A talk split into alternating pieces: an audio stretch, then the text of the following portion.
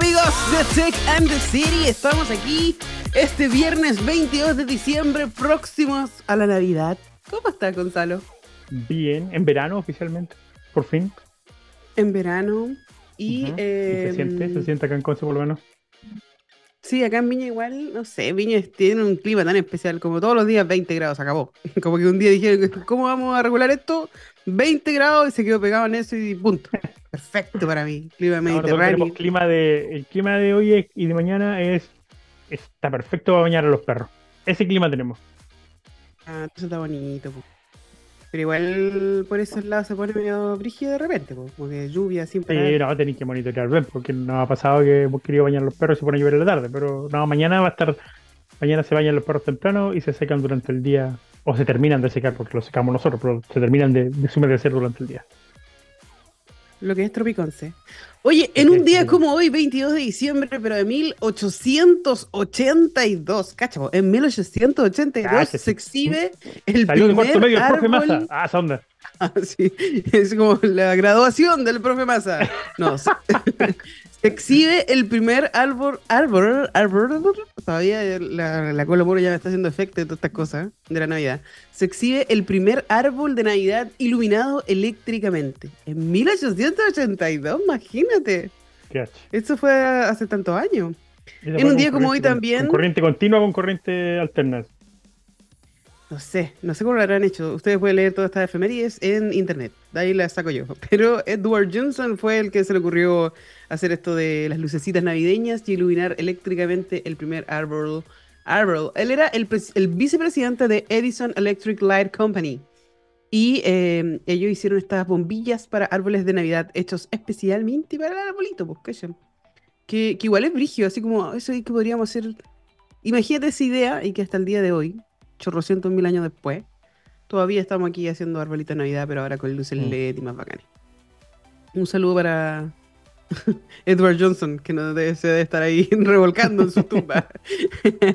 pero bueno, en un día como hoy, 22 de diciembre, pero el año 2000, la NSA libera el código de SE Linux. No sé si saben lo que es la NSA, pero es la Agencia de Seguridad Nacional de los Estados Unidos de América, eh, que tuve un gusto, el gusto de conocer.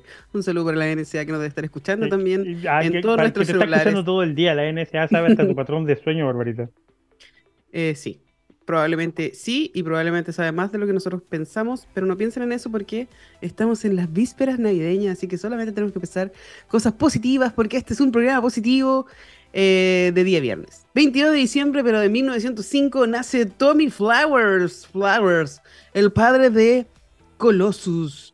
Eh, él es un ingeniero electricista graduado en la Universidad de Londres, conocido como el creador de Colossus. Colossus fue uno de los primeros computadores electrónicos programables del mundo mundial. Ahí pueden conocer más de la historia de Colossus eh, en internet. Para eso sirve el internet, búscalo si no pregúntale a ChatGPT. No sé nada yo. Oye, hoy vamos a hablar sobre em, cosas tecnológicas, sobre, pero también de medio ambiente. Vamos a hablar de algo que a ti te gusta mucho, así que te voy a dejar todo el tiempo del mundo para que nuestra Sí, entrevistada vamos a hablar de venga y tú seas feliz. Este es mi regalo de Navidad para ti, Gonzalo, para que después no te tran- que yo no me preocupo. nada. No te tengo Eh, nada. así es. Ya sabéis qué más, no voy a ocupar la tarjeta de crédito que te cloné el otro día. No, ese es mi regalo. Perfecto. Eh, pero ya volvemos con... Espérense, voy a buscar la canción, para que después no digan que yo no, no me preocupo de la canción que pone nuestro... Mi- Mire, y más encima tenemos el honor, el honor de tener al rey de las perillas y no al príncipe de las perillas con nosotros. ¿Por qué? Porque estamos en fecha importante y el otro no sé qué anda haciendo, así que... eh, eh, a ver, ¿dónde están las canciones? Oye, no encuentro las canciones, eh, mal ahí, mal ahí, Barbarita, mal ahí, mal a esta altura ya deberías haberte la aprendido. Ah, sí, es una canción de Wizard, de Christmas Song, porque estamos en víspera navideña, así que nos vamos con The Christmas Song y ya volvemos aquí en the City con nuestra gran invitada que ya la van a conocer. Eh, hola amigos de and the City, estamos de vuelta aquí con una gran invitada, la doctora Jessica Bonicelli del Departamento de Oceanografía y Medio Ambiente de IFOP, IFOP que eh, es el Instituto de Fomento eh, Pesquero. Pesquero. Sí, Así yo lo dije bien. ¿Cómo estás Jessica? Bien, gracias, gracias por invitarme. Ah, Gracias a ti por aceptar esta invitación. Y como ya es tradición aquí en Tech the City, a todos le hemos preguntado, oye, ¿quién es la Jessica Bonicelli? Que me suena ese nombre, como que algo de ser de la ópera, no sé, estoy, no estoy, no estoy, algo, algo es. Pero parece que tiene que ver con esto del océano o no sé qué, pero yo necesito saber quién es Jessica Bonicelli y cuál es tu relación ya morido con la tecnología. Bueno, yo eh, soy bióloga eh, de la Universidad de, la Agraria eh, de Perú. Yo soy peruana, vine a Chile hace ya 13 años y, tengo y estudié un doctorado en oceanografía y siempre me ha encantado la temática del zooplancton. siempre he estudiado eso en realidad, desde que estaba en la universidad hasta ahora. Así que mi interés en la oceanografía es basada mucho en, lo que, en los organismos pequeñitos que uno no ve normalmente en el agua cuando va al mar. me gusta que se traga uno cuando se atora en el agua. Sí, que le pegan en el pelo cuando no nada. Eso me gustaba mucho. ¿no? Eh, Han despertado todos los miedos internos que yo tengo de eh, estar en el mar. Pero como yo sé, yo sé que eh, eh, Gonzalo está, no sé, de alguna manera necesitaba hacer esta entrevista. Eh, eh, es todo tuyo, Gonzalo. Pregúntale lo que quieras porque tenemos que aprovechar esta oportunidad de saber qué es lo que está haciendo el Departamento de Oceanografía y Medio Ambiente de IFOP y cómo nos está sorprendiendo porque yo tuve la posibilidad de conocerlos en una feria del libro que se hizo aquí en Viña del Mar, donde estuvieron mostrando sus plataformas y quedé impactada. Así que, por favor, Gonzalo, prosigue. No, cuéntanos primero, específicamente hay un proyecto que llama la atención que es sobre el, escaneo de zooplancton, creo que encontré una base de datos, cuéntanos un poco de ese, de ese tema. Sí, bueno, el proyecto se llama Digitalización de Muestras Históricas de la colección histórica que tenemos aquí de muestras de zooplancton. tenemos muestras nosotros eh, desde el año 70 que han sido colectadas desde ese año, imagínate, ¿no? Y que abarcan toda la costa de Chile. O sea, eh, ahora tenemos más o menos como 25.000 muestras de zooplancton, ¿no? Espectacular. Eh, espectacular, ¿no? Es una serie histórica impresionante. Eh, pero el problema, cuando uno trabaja con zooplancton, uno dedica mucho tiempo en el análisis, porque uno tiene que estar bajo la lupa, el estereoscopio, analizando, identificando, y muchas veces uno demora un día, dos, a veces hasta semanas, analizando una muestra, dependiendo del análisis que uno haga, ¿no? Por eso es que se, empezaron a, generar estas tecnologías eh, de digitalización de muestras de, de zooplancton, ¿no? Y han avanzado muchísimo en estas tecnologías. ¿Cuál, cuál es la idea? Eh, ¿Crear una base de datos para inteligencia artificial o algo por el estilo? O sea, la idea, la idea es generar imágenes digitalizadas de las muestras para poder cuantificar organismos eh, dentro de las muestras, ¿no? cuantificar, por ejemplo, cuántos copepos hay. Copepos bueno, es un muy importante en, el grupo del zooplancton.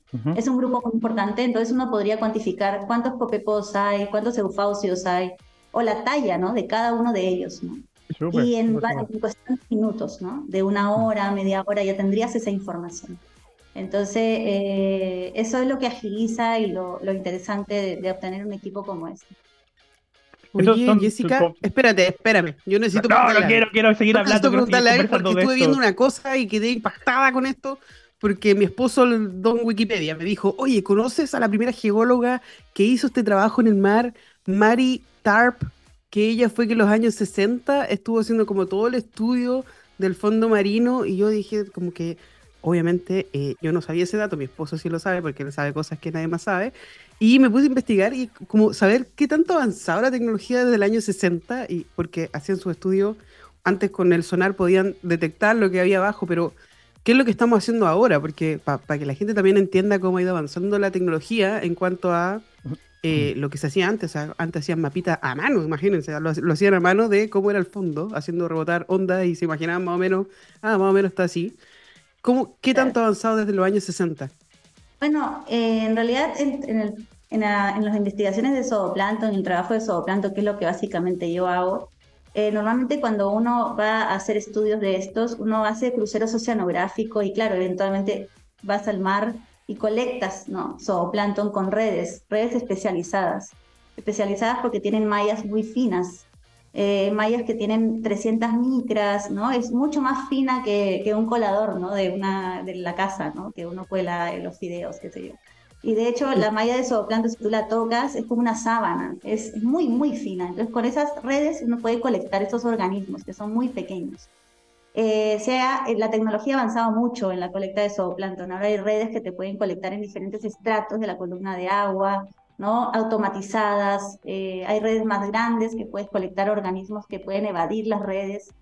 y, y, en el, y en el laboratorio donde uno analiza las muestras que se colectan en el mar, es donde ha avanzado bastante la tecnología, ¿no? Y es a lo que yo quería apuntar con este proyecto, que, es lo de la digitalización, ¿no? Porque antiguamente las muestras se analizaban bajo el estereoscopio, se cuantificaba cada, la, cuántos individuos hay por cada eh, grupo taxonómico, ¿no? Que uno quiere identificar.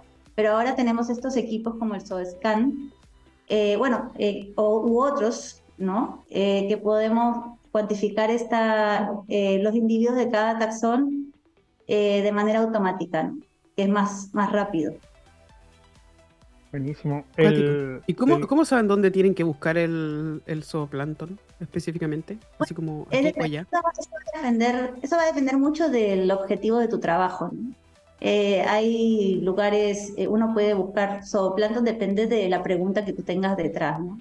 Por ejemplo, yo he hecho estudios oceanográficos de, que duran 30 horas, ¿no? Porque yo lo que quería ver era variabilidad en el día. Entonces sacaba muestras de plancton cada tres horas, en un periodo de 30 horas, ¿no? Porque a mí me interesaba eso. Pero, por ejemplo, hay, hay otros trabajos que les interesa más la variabilidad en, en el año. Entonces vas cada, cada mes, ¿no? O cada estación. Eh, hay gente que son anuales, de hecho. Otros que son anuales, claro. O también depende del lugar que tú quieras. Hay estudios de zooplancton que se hacen en los estuarios, ¿no? O no sé, o lejos de, los, de la costa para ver organismos más oceánicos. De hecho, hay, un. Disculpa, pero hay un, uno, creo que uno de los, de, los, de los trabajos más fascinantes que se hace todos los años, que está involucrado con el tema de determinar también cuánto va a ser la cuota de pesca el año siguiente, que es el de reclutamiento de, justamente de Jurel, y salen una cantidad enorme de barcos, se meten 1100 millas adentro y hacen como una operación peineta eh, con redes de plancton y equipamientos oceanográficos y son cientos de muestras que después hay que revisar y, es un trabajo es un trabajo espectacular. Me ha tocado hacerlo tanto en los barcos como en el laboratorio. Sí, nosotros, eh, justo lo que dices, nosotros trabajamos en un crucero que se llama el crucero de, para la estimación de biomasa de sobante en, esos cruceros donde uno colecta muestras de zooplancton en una grilla, pues bastante eh, grande, ¿no? Eh, nosotros colectamos 800 muestras de zooplancton para cuantificar los huevos de anchoveta. ¿Por qué? Porque ese dato es importante para estimar la biomasa de sobante. O sea, ¿qué quiere decir la biomasa de sobante? Es la cantidad de anchovetas expresado en toneladas que es de soba, ¿no? Entonces, eh, para hacer eso hay que colectar huevos en el mar y estadiarlos y eso, eso es a lo que tú te refieres, ¿no? Que salen barcos, colectan muestras y, ahí hay que analizarlas y claro, eso. Yo trabajo colaborativo. Ahora, eh, la idea de este, de este proyecto, porque hay que destacar que el IFOP es una institución del Estado, donde siempre el Estado ha sido famoso por innovar después de los privados, básicamente, y, y, ahora nos encontramos en una situación donde están marcando la pauta. De hecho, hasta hace poco yo tuve una conversación con el Instituto de Investigación Pesquera aquí en, aquí en la región y estábamos conversando sobre justamente sobre qué hacer con estas bases de datos de, decenas de años que hay, aprovechar un poco también el, efecto de la inteligencia artificial y crear eh, nuevas herramientas para, para, esto. Entonces, que, que, el instituto esté en este caso eh, generando eh, pautas para lo que es el trabajo de digitalización de información, me, me, parece genial. ¿Cómo, ¿Cómo, llegaron a eso? ¿Quién, quién financia el proyecto? Bueno, como te decía, eh, nos, nos, vimos con esta, eh, con, con, esta inquietud, ¿no? De, de, generar series de tiempo largas y que abarquen espacios grandes. y además, como teníamos esta, esta colección de muestras, nos vimos con la, con la necesidad de conseguir un equipo que analice más rápido y que pueda tener esta estas imágenes digitales eh, para tener información eh, más rápida y poder tener eh, series de tiempo que podemos, podemos no sé, pues tener, poder resolver temas como el efecto que tiene el cambio climático en la comunidad de zooplancton. En la estructura de tallas, en la abundancia de copépodos, que son el alimento de muchos peces. Entonces, eso, esta información que vamos a obtener con, con la digitalización nos va a permitir responder muchas preguntas que hasta ahora no, no tenemos conocimiento. Eh, entonces, iba a abrir muchas puertas también para estudiantes de pregrado, doctorado, magíster que quieran eh, acceder a esa información y hacer sus estudios. ¿no? Eso, eso lo hacemos nosotros acá, siempre acogemos estudiantes y bueno, sería bueno que, comiencen a, hacer parte ¿no? de esto también. Sí, efectivamente. Sí. Está muteado, ahorita. Sí, estaba hablando sola. Eh, ¿Cómo se conectan ustedes con los pesqueros, así como directamente, cómo, cómo ellos se pueden beneficiar del trabajo y del estudio que se hace eh, constantemente? Bueno, nosotros, eh, como eh, bien el IFOP asesora a la Subsecretaría de Pesca, ¿no? Para establecer cuotas de pesca, ¿no? Nosotros también eh, levantamos información ambiental, entonces tenemos bastante información acerca de cómo están las condiciones ambientales y que podrían perjudicar de alguna manera los recursos pesqueros que nosotros consumimos, ¿no? Como el anchoveta, el jurel, la sardina. Entonces, ese tipo de información es importante para la pesca, porque ve cómo está el recurso podemos dar Claro, es de interés de ellos justamente que, primero, que se esté tomando la mejor información posible y, segundo, cuáles van a ser los resultados, porque de eso depende la cuota que tengan asignada el próximo año también. Sí. y nosotros tenemos talleres de resultados todos los años, invitamos a los pescadores también para contarles. ¿no? Y, para, y para enseñarles ¿no? los resultados que nosotros obtenemos con estos cruceros que hacemos todos los años. ¿En qué etapa de este proyecto de digitalización están? ¿Cuánto, cuánto llevan? ¿Cuánto les falta? Nosotros tenemos ya, bueno, es, comenzamos primero con la capacitación, ¿no? Para utilizar este equipo. Somos cinco mujeres, estamos trabajando juntas en esto. Eh, y, bueno, y... Mira cómo le brillaron los ojos a, Barbarita cuando dijiste somos cinco mujeres y a Barbarita le brillaron los ojos al tiro, al tiro, al tiro. Me cautivaste. Sí, bueno, eh, una por, por ejemplo, Débora Albornoz es eh, una chica que trabaja acá con, es una parte del equipo y ella está escaneando las muestras. Y tenemos una meta, ¿no? O sea, son como mil y pico muestras al año que se tienen que escanear. Eh, y además también estamos trabajando con Yanara Figueroa, Katy Donoso, yo y Francisco Osorio, que también trabajamos en lo que es la, el, ver el estado de las muestras, porque te imaginarás una muestra del año 70, ¿no? ¿Cómo es? ¿No? O sea, imagínate abrir una muestra, eh, ver que la formalina o cualquier fijador que tenga esté en buenas condiciones, si la etiqueta no está rota, si la etiqueta tiene falta de información, todo eso estamos viendo, todo, todo, todo completo desde, y hemos encontrado cosas, o sea, las muestras están bien organizadas, pero las muestras antiguas hay que darle su, su trabajo, ¿no? Su mantenimiento, y eso es algo muy importante para nosotros para no perderlas. Porque si una muestra se deteriora, pues se pierde y no se puede ir para atrás nunca más, ¿no? Exacto. es así. Jessica, ¿sabes que hay un... Hay un... Ay, perdón. Es que, lo que pasa es que hay una, hay una cosa que es súper importante. Los resultados de este, de este estudio obviamente son... Es, como lo, más bacán y el, desarrollo que están haciendo. Pero el protocolo que están usando para digitalizar o crear una base de datos a partir de muestras que son súper antiguas es es súper importante de los resultados que tengan ustedes de ese protocolo, o sea, de cuántas de las 60.000 muestras que tengan, cuántas efectivamente lograron llegar a ser escaneadas y esa cosa. Y eso puede sentar las bases y es información que debería ser compartida con todo el resto de las instituciones porque la Universidad de Concepción está sentada sobre miles y miles de muestras también, tanto de, de zooplancton, de fitoplancton y de macroplancton también incluido. Lo mismo el Instituto de Investigación Pesquera que en la región. Y estandarizar el protocolo de, escaneo va a ser clave para compartir los datos después y construir bases de datos gigantes que van a facilitar el trabajo para todos. Así que ojo también ahí con, con eso. Esa, parte va a estar súper interesante también esos resultados. Sí, exacto, sí totalmente de acuerdo. Totalmente de acuerdo. De hecho, nosotros ya estamos trabajando en conjunto con la Universidad de Valparaíso, con una profesora que trabaja allá, Joana Medellín. Y estamos, eh, lo mismo que tú dices, ¿no? Es muy importante homogenizar metodologías. Porque si uno lo hace de una forma y el otro lo hace de otra, ¿cómo, cómo comparas? No?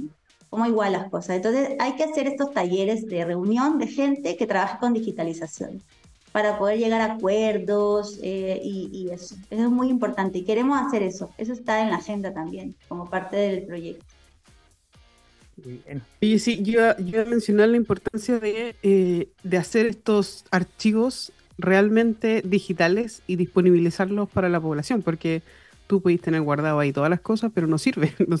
O sea, obviamente sirve, pero me refiero a que es muy difícil generar el valor que tienen estas muestras si es que no están digitalizadas, si es que no podemos hacer dataset públicos donde otros investigadores también puedan acceder.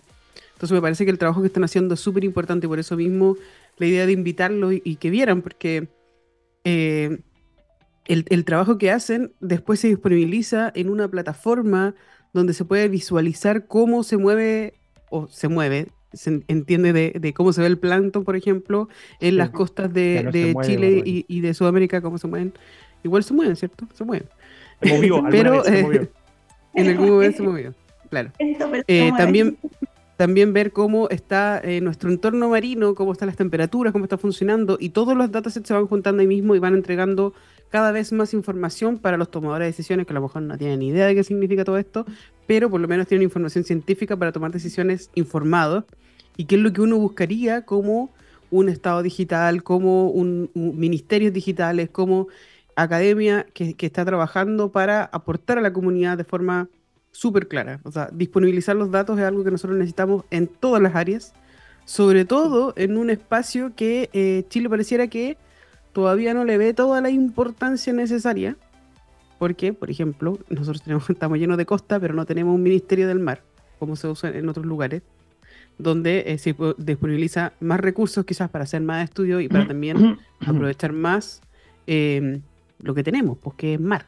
no sé si, no sé si, cómo les ha ido a ustedes, Jessica, con respecto a eh, demostrar este impacto. O sea, eh, el Estado lo entiende, además de entregar recursos, lo hace por investigación o también para eh, el futuro?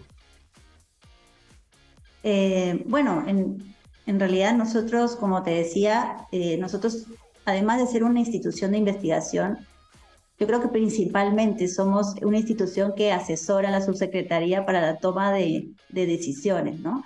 O sea que sí, en realidad hay un interés de, asesorarse. Nosotros tomamos información importante y, en realidad hacemos, tratamos de hacer, o hacemos estudios importantes y para, es, para ese fin, ¿no? Para que se tomen decisiones correctamente, ¿no? No para poder eh, manejar bien los recursos, ¿no?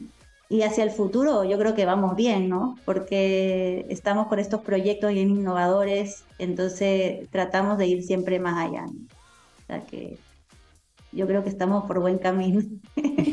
Súper. Jessica, el, el tema del, del, conteo de, estas de estas imágenes, ¿lo ¿es automatizado o una vez que la digitalización está lista lo pasan a un software donde ustedes van marcando punto por punto cuál es el individuo y les va dando los números? Ah, mira, lo, lo que pasa es que una vez que tienes la imagen digitalizada, eh, el equipo te predice la cantidad de organismos que hay por grupo taxonómico usando un mm. entrenador que le dicen Learning Set. El entrenador eh, es una recopilación de imágenes pequeñitas que también te lo genera el mismo SODScan eh, y te lo, te lo agrupa, ¿no? Por ejemplo, hay una carpeta de copepos y hay, hay mil imágenes, ¿no? De copepos. Entonces el, el equipo ya sabe que eso es un copepo, Entonces cuando la predicción te dice, estos son los copepos, estos son los eufausios.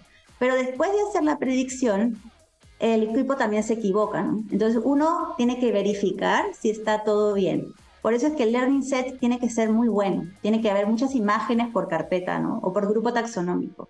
Porque después uno tiene que validar la validación. Y después de eso, ya tienes eh, tallas, eh, tienes eh, abundancias, puedes hasta calcular biomasa y muchas otros, otras cosas que puedes usar que son entretenidas. y entonces uno hace sus series de tiempo y, y, ve cambios estructurales, ¿no? En las tallas, en, en las abundancias también.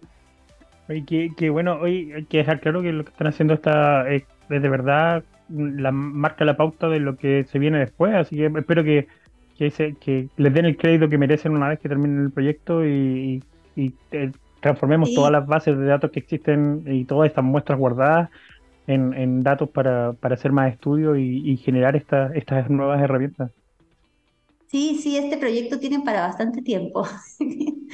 Así muchas, muchas, muchas, muestras. Es la limitante, lamentablemente, en, este, en, este, en este tema de trabajo de generar bases de datos, especialmente con datos antiguos, es el tiempo que hay que ponerle a la digitalización de, esos, de esos datos, pero una vez que se logra ya están al otro lado, así que súper bien. protocolos también, ¿no? Los protocolos de la revisión de las muestras, ver si están en buen estado. También tomamos fotografías eh, para ver, porque hay especies que uno ve en las muestras de los 70 que son muy raras, distintas, o, tal vez encuentras cosas. Copepodo disco, por ejemplo. Como muy. disco copepodo. disco copepodo. No sé, otras cosas, eh, y además se han preservado muy bien, ¿ah? como empezamos con un crucero del 80 y se ven súper bien las muestras, en verdad, están súper bien preservadas, así que, y yo creo que la, la mayoría... el frasco y una soda estéreo, sí. Oye, eh, yo sé que este tema eh, debe ser de mucho interés para ambos, así que los invito a juntarse a tomar un café y hablar toda la tarde de este tema, porque em, yo lo que, lo único que pude entender después de toda esta información, además de que es muy, muy relevante lo que están haciendo Nifop, es que si yo quiero tener un nuevo hijo y le quiero poner un nombre, voy a llamar a Jessica porque seguramente mi próximo hijo se va a llamar Copepo, Copepo Carvajal Lara o algo así. Tiene unos nombres muy interesantes. No, pero eh, para que sepan si quieren, Ufacio eh, Carvajal también, un nombre mm. muy distinto. pero si quieren saber más de, si quieren saber más de lo que está pasando y lo que están investigando, que, que, me parece que es muy bacán y que deberían también aprovechar todo lo que está haciendo eh, el Instituto de Fomento Pesquero, los colegios. Por ejemplo, los colegios deberían hacer que los estudiantes aprendieran análisis de datos para que fueran al instituto y cooperaran y aprendieran del trabajo que se hace en nuestras mismas costas que es súper importante y súper relevante, así que los invito a visitar ifop.cl a que hablen con Jessica Bonicelli si quieren ponerle un hijo, o sea, un, hijo, un nombre a su hijo nuevo, hablen con Jessica. Por Dios, Barbarita, por Dios. Segura que ahí eh, van a haber muchos Hasta ahí llegaste con lo del, está ahí contenta con las seis mujeres. Hasta ahí llegó tu feminismo con ese comentario. Qué horrible. No, no, obviamente el trabajo de eh, Jessica, es mucho más importante que un hombre, pero yo sé que podríamos estar hablando más de esto, pero ya nos quedan 15 minutos, así que tenemos que seguir hablando de cosas de tecnología, pero te agradezco mucho. Bueno, yo solo quiero darle las gracias, porque de verdad el tema es súper interesante. Y eh, me voy a contactar contigo, Jessica, porque de verdad quiero saber cómo, cómo avanza el tema y a ver si puedo convencer también a la gente de acá de, la región en que, que, empiecen a trabajar en, su, en sus muestras antiguas. Claro que sí, cuando quieras. Oye, sí, abrirle las puertas para todos sus trabajos y futuras investigaciones también. Yo estoy eh, el otro día vi la plataforma y no, no recuerdo cómo, no sé si la plataforma, cómo meterme en la plataforma, así que después me voy a comunicar con ustedes. El password es Copepodo. Copepodo, Copepodo eh, algo. No, pero es súper interesante que lo puedan ver porque la toma de decisiones con datos es el, presente y el futuro y debería haber sido el pasado también. Entonces es súper importante el trabajo que están haciendo. Agradezco que hayan mujeres en el equipo, eh, por ahí tenía los nombres pero se me perdieron pero muchas gracias por insistir en esto. Yo sé que esta pega es compleja, es larga. De repente uno dice, ¿en qué momento se me ocurrió meterme con esto, Copepodo y todo lo demás? Me imagino que sí, eh, pero su trabajo es súper valioso para la humanidad y debería eh, saberlo todo el mundo. Por eso lo invitamos, así que muchas gracias Jessica, mándale un saludo al equipo y cuando necesite IFOP cualquier cosa, Tecan the City tiene las puertas abiertas para contarle al mundo lo que hace. Ya, muchas gracias por la invitación, le pasé muy bien. Qué bueno. Qué Chao, Jessica, cuídate. Oye, nos vamos con una canción y ya volvemos con, lo último. Quédate, quédate, Jessica, que vamos a cortar el tiro, la tecnología está transformando los modelos de negocios en todo el mundo, creando nuevas oportunidades de crecimiento y nuevos parámetros de eficiencia. Somos líderes en inteligencia artificial de los negocios y vamos más allá, porque en IBM integramos tecnología y experiencia proporcionando infraestructura, software, innovación y servicios de consultoría para ayudar a la transformación digital de las empresas más importantes del mundo. Visita www.ibm.cl y descubre cómo en IBM estamos ayudando a que el mundo funcione mejor. Vamos a crear juntos la transformación y el progreso de los negocios de América Latina. Y seguimos con The City. Oye, les tengo una recomendación al tiro antes que se acabe el tiempo. Vean la película Maestro. Vean la película Maestro, que está en Netflix. es de Bradley Cooper. acuérdense de mí, no es la de la guía de los maestros, es de Maestro. Es la historia de eh, Leonard Bernstein y su esposa. Le estoy segura que va a ganar un Oscar esa película, más de un Oscar pero es buenísima. Dura un poquito más de dos horas. Es ultra, hiper recomendada. Muy buena. Solo eso. Adiós. ¿Dónde, dónde está? En Netflix, en la ñifla. Ya, vale. Se ve entonces. Vamos a buscar ahí. Que... Ayer traté de ver esa película del. Eh, deja el mundo atrás o deja todo el mundo atrás y me quedé dormido. ¿El mundo atrás? El mundo atrás, creo que se llama o algo así. De Julia Ah, Roberts, sí, yo la vi. Hawke. Y, y- Era buena. No, me quedé dormido, no, no la aguanté. así fue como. eh. Bueno, eso- ese es tu problema. No es mi problema. Sí, así que no, y recomendaciones para este fin de semana de, de, de Navidad. Bueno, visitar los clásicos. ¿no? Aquí en la casa nos vamos con Duro de Matar, como todos los años. Con Duro de Matar, eh, mi pobre angelito, no sé qué otra cosa está en la lista, pero yo podría ver mi pobre angelito las veces que sea necesario. No sé, hay una tendencia de ver El Señor de los Anillos en Navidad, también podría. Los Gremlins, sí, exacto. Gremlins también es una buena, una buena opción. Qué buena película navideña esa, Los Gremlins. Una película Sí. bonita. Sí. Para ver familia. en tinta color, justo ahora que vi como, como hacían una, una decoración para el árbol de Navidad de, de Duro de Matar en TikTok y dije, oh, yo la quiero hacer y me quedé sin tinta color. Que- que- y no que quiero salir a comprar, yo compro todo por internet y ya no llega, ya no llega para, para, para mañana, así que nada que hacer. Qué lata. Ay, caché que eh, como uno maneja su costumbre de compra, si a mí la cuestión no me llega en 48 horas, no la compro. No, exacto, Simplemente no la compro, estamos a ese porque uno nivel. es Ahora así. yo nada que decir, todas mis compras de Navidad fueron hechas a través de Mercado Libre, funcionó espectacular, incluso las que tuve que devolver por X motivo y cambiarlas. Nada que decir, una maravilla. Ni me moví de mi casa para comprar los regalos de este año, espectacular. Ni una fila, no he visitado un mall en meses. Sí, yo creo que llevo años eh, de, de no comprar ni una cuestión en ningún De hecho, lugar. ¿sabes que se, se me había echado a perder el cable de, que alimenta el- la energía a uno de los discos duros de mi torre? Y mi opción era, ¿voy a PC Factory al mall o lo compro por y lo compré por internet? Nomás esperé los dos días que tenía que llegar y llegó en dos días, pero no, a todo esto, PC Factory me queda 10 minutos. Pero no estaba ni ahí con intentar exponerme con, con la gente, qué horror, no. Toparse con esas personas. Con, No. con humanos, no, qué terrible. No, sí. No, aquí eh, con mis eh, perritos igual esperaste todo harto, porque a pesar de que Mercado Libre nuestro no es, no es nuestro auspiciador, pero podría serlo. eh, incluso hay cosas que la entregan el mismo día. Así que un saludo para exacto. Mercado Libre. Usted ya sabe, estamos abiertos a nuevos auspicios para el año 2024. Y no, yo estoy maravillada porque eh, más encima ahora están entregando antes del tiempo que dicen. Dicen no, que se va a demorar un día y de repente no lo hacen antes. A mí me encantó lo que hacen ahora con el tema de la. Ay, estamos haciendo la publicidad, pero sabes que se lo merecen porque esto que están haciendo de, de avisarte a qué hora llega ya no es como en Falabella. Vamos a llegar entre las 7 de la mañana y las 12 de la noche. ¿eh? Espéranos. no, ahora te dice, o sea, vamos a llegar entre las 13 horas y las 2 de la tarde. ¿Sabes que dentro de esa hora va a estar ahí? Ay, pero Y te dice el nombre del repartidor y te dice exactamente así como vamos en camino, llegamos aproximadamente en tantos minutos. Eso lo encuentro perfecto.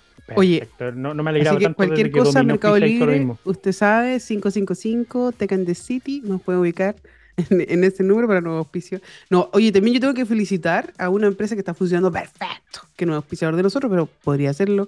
Eh, es el líder. el líder, yo estoy muy, muy, muy sorprendida. Me ha tocado estos últimos días. Pues, Yo nunca compré el líder porque no, no hay. No, no andas por Rappi, tú, yo pedí algo por Rappi, la cuestión no, parece que como que tú pedías muchas cosas y el gallo de Rappi no quería llevarla, entonces no, no quería. Y un día se me ocurrió ocu- ocupar la, la aplicación. Yo dije, ah, no, no sé si la aplicación es muy buena y lo. Y te lo juro que fue, ha sido la experiencia de compra más rápida, te lo juro que más rápida, incluso más rápido que Mercado Libre, para comprar algo en el supermercado. Eh, y, y de buena calidad, y todos los productos. La aplicación funciona perfecto. De hecho, yo me doy el tiempo de contestar la encuesta y decir la aplicación funciona perfecto. Así que usted ya sabe, si quiere comprar las cosas de Navidad, todavía está a tiempo por líder.cl, que no es nuestro auspiciador, pero podría serlo. Podría, pero podría sí. año, Yo tengo uno acá al lado de la, al lado de la casa y el y, igual tiene, y tiene este el delivery por que puedes comprar por internet y pasar a buscar, que ni siquiera tienes que entrar al super y igual Solo que el es pick-up. El pickup es maravilloso. Maravilloso. Maravilloso. Además, te Qué un manera de hacer publicidad gratis. ¿Cómo nos va a retar Sí, publicidad gratis. No va a rentar nada este programa, pero eh, nos estamos preparando para el nuevo auspicio del próximo año. Eh, Sí, no, más encima te dan el seguimiento en ruta, el, el- todo lo que es el seguimiento en línea de la ruta de todo esto. Dice, vamos a llegar aproximadamente dos horas, nos estamos acercando aquí, que allá. Todo perfecto. Así debería funcionar todo en Chile. Oye, todo. ¿saben? Aprovechando que viene Navidad, para los que tengan niños, recuerden que pueden seguir el proyecto del trineo del viejo ascuero Santa Claus eh, por eh, la página del NORAD, que tiene el, el sistema de defensa antimisiles satelital de Estados Unidos. Tiene este, este pequeña servicio en internet donde pueden seguir a Santa Claus apenas empieza a repartir regalos. Y todo, y la historia de cómo comenzó es súper cuática, porque era un programa de radio que mm, dejó un número de teléfono. Llamen para hablar con Santa y conversar con él y preguntarle cosas y todo el asunto. Y cuando publicaron el número de radio, en, lo publicaron mal. Y el número de radio que dieron era el de la oficina del director de NORAD. ¿sabes? Entonces, cuando llamaron, el primero que llamó habló con este loco y el loco pensó como súper clever rápido le respondió como súper bien, así primero porque llamaste aquí, la usted después, ah ya, mira, eh, no, y te tengo tal información respecto a Santa Claus, vamos a comunicarte más rato la información. Cuando empezaron a llegar las llamadas una tras otra, el loco pescó, cachó lo que pasó, llamó a la radio, conversó con ellos, hizo una entrevista al aire contando que estaban monitoreando toda la información y al año siguiente crearon esta plataforma donde pueden ver en, en internet, en vista satelital, por donde va Santa Claus repartiendo los regalos.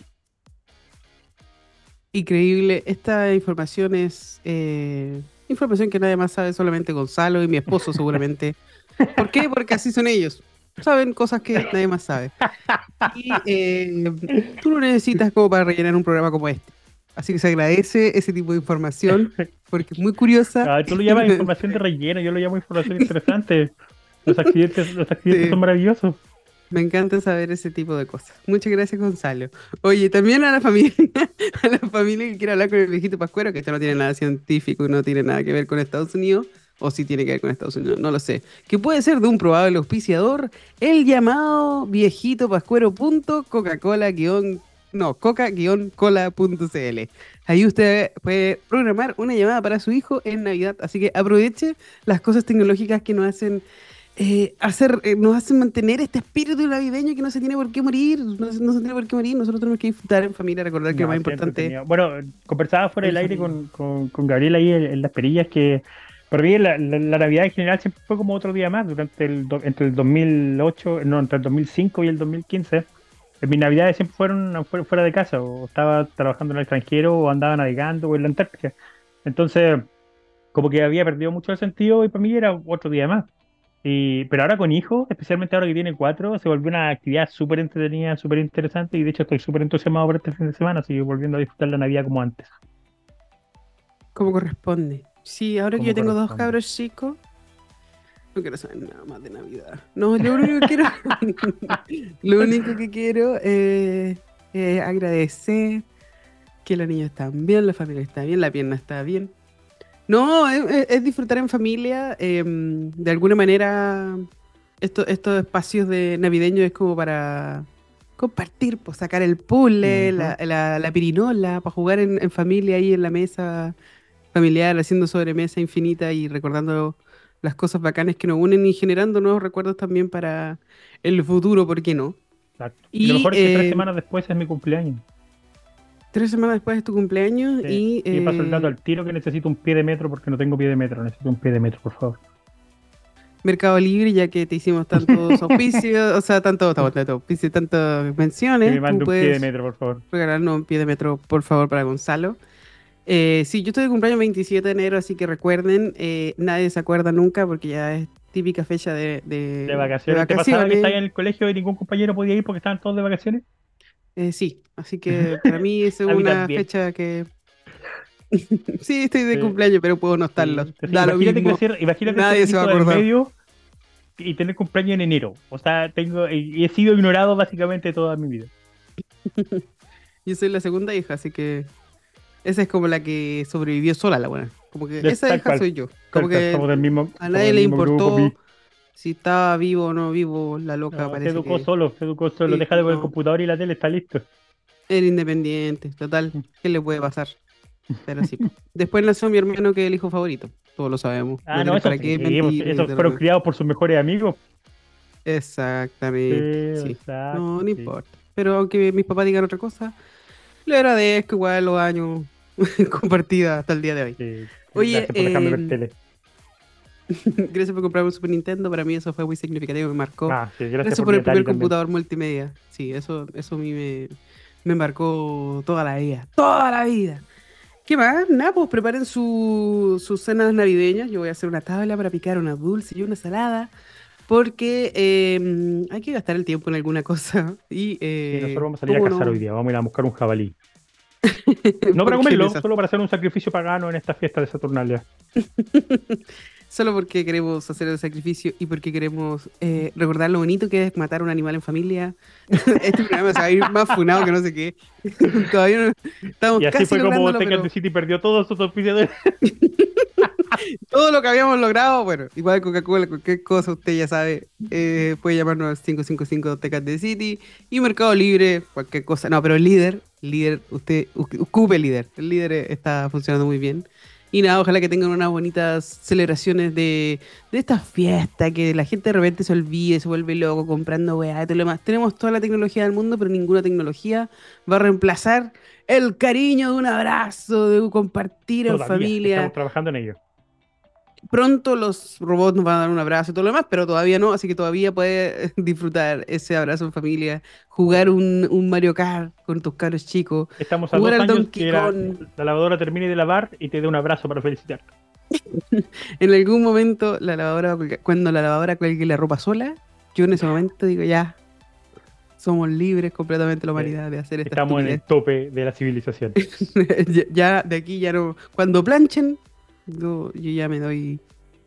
Cuando doble la ropa, sí, yo me ropa, por paga. exacto. Sí. Oye, qué, qué, qué bacán va a ser el futuro. Va a ser el futuro, va, va- muy bacán. Estaríamos, Eh, estaríamos- estamos O sea, en la hora. adivina quién llegó. Llegó el líder, así que tengo que ir a comprar, tengo que ir a buscar las cosas de abajo, pero Buenísima. un saludo para toda la gente del líder. Ni, ni que, ni que no hubiéramos programado.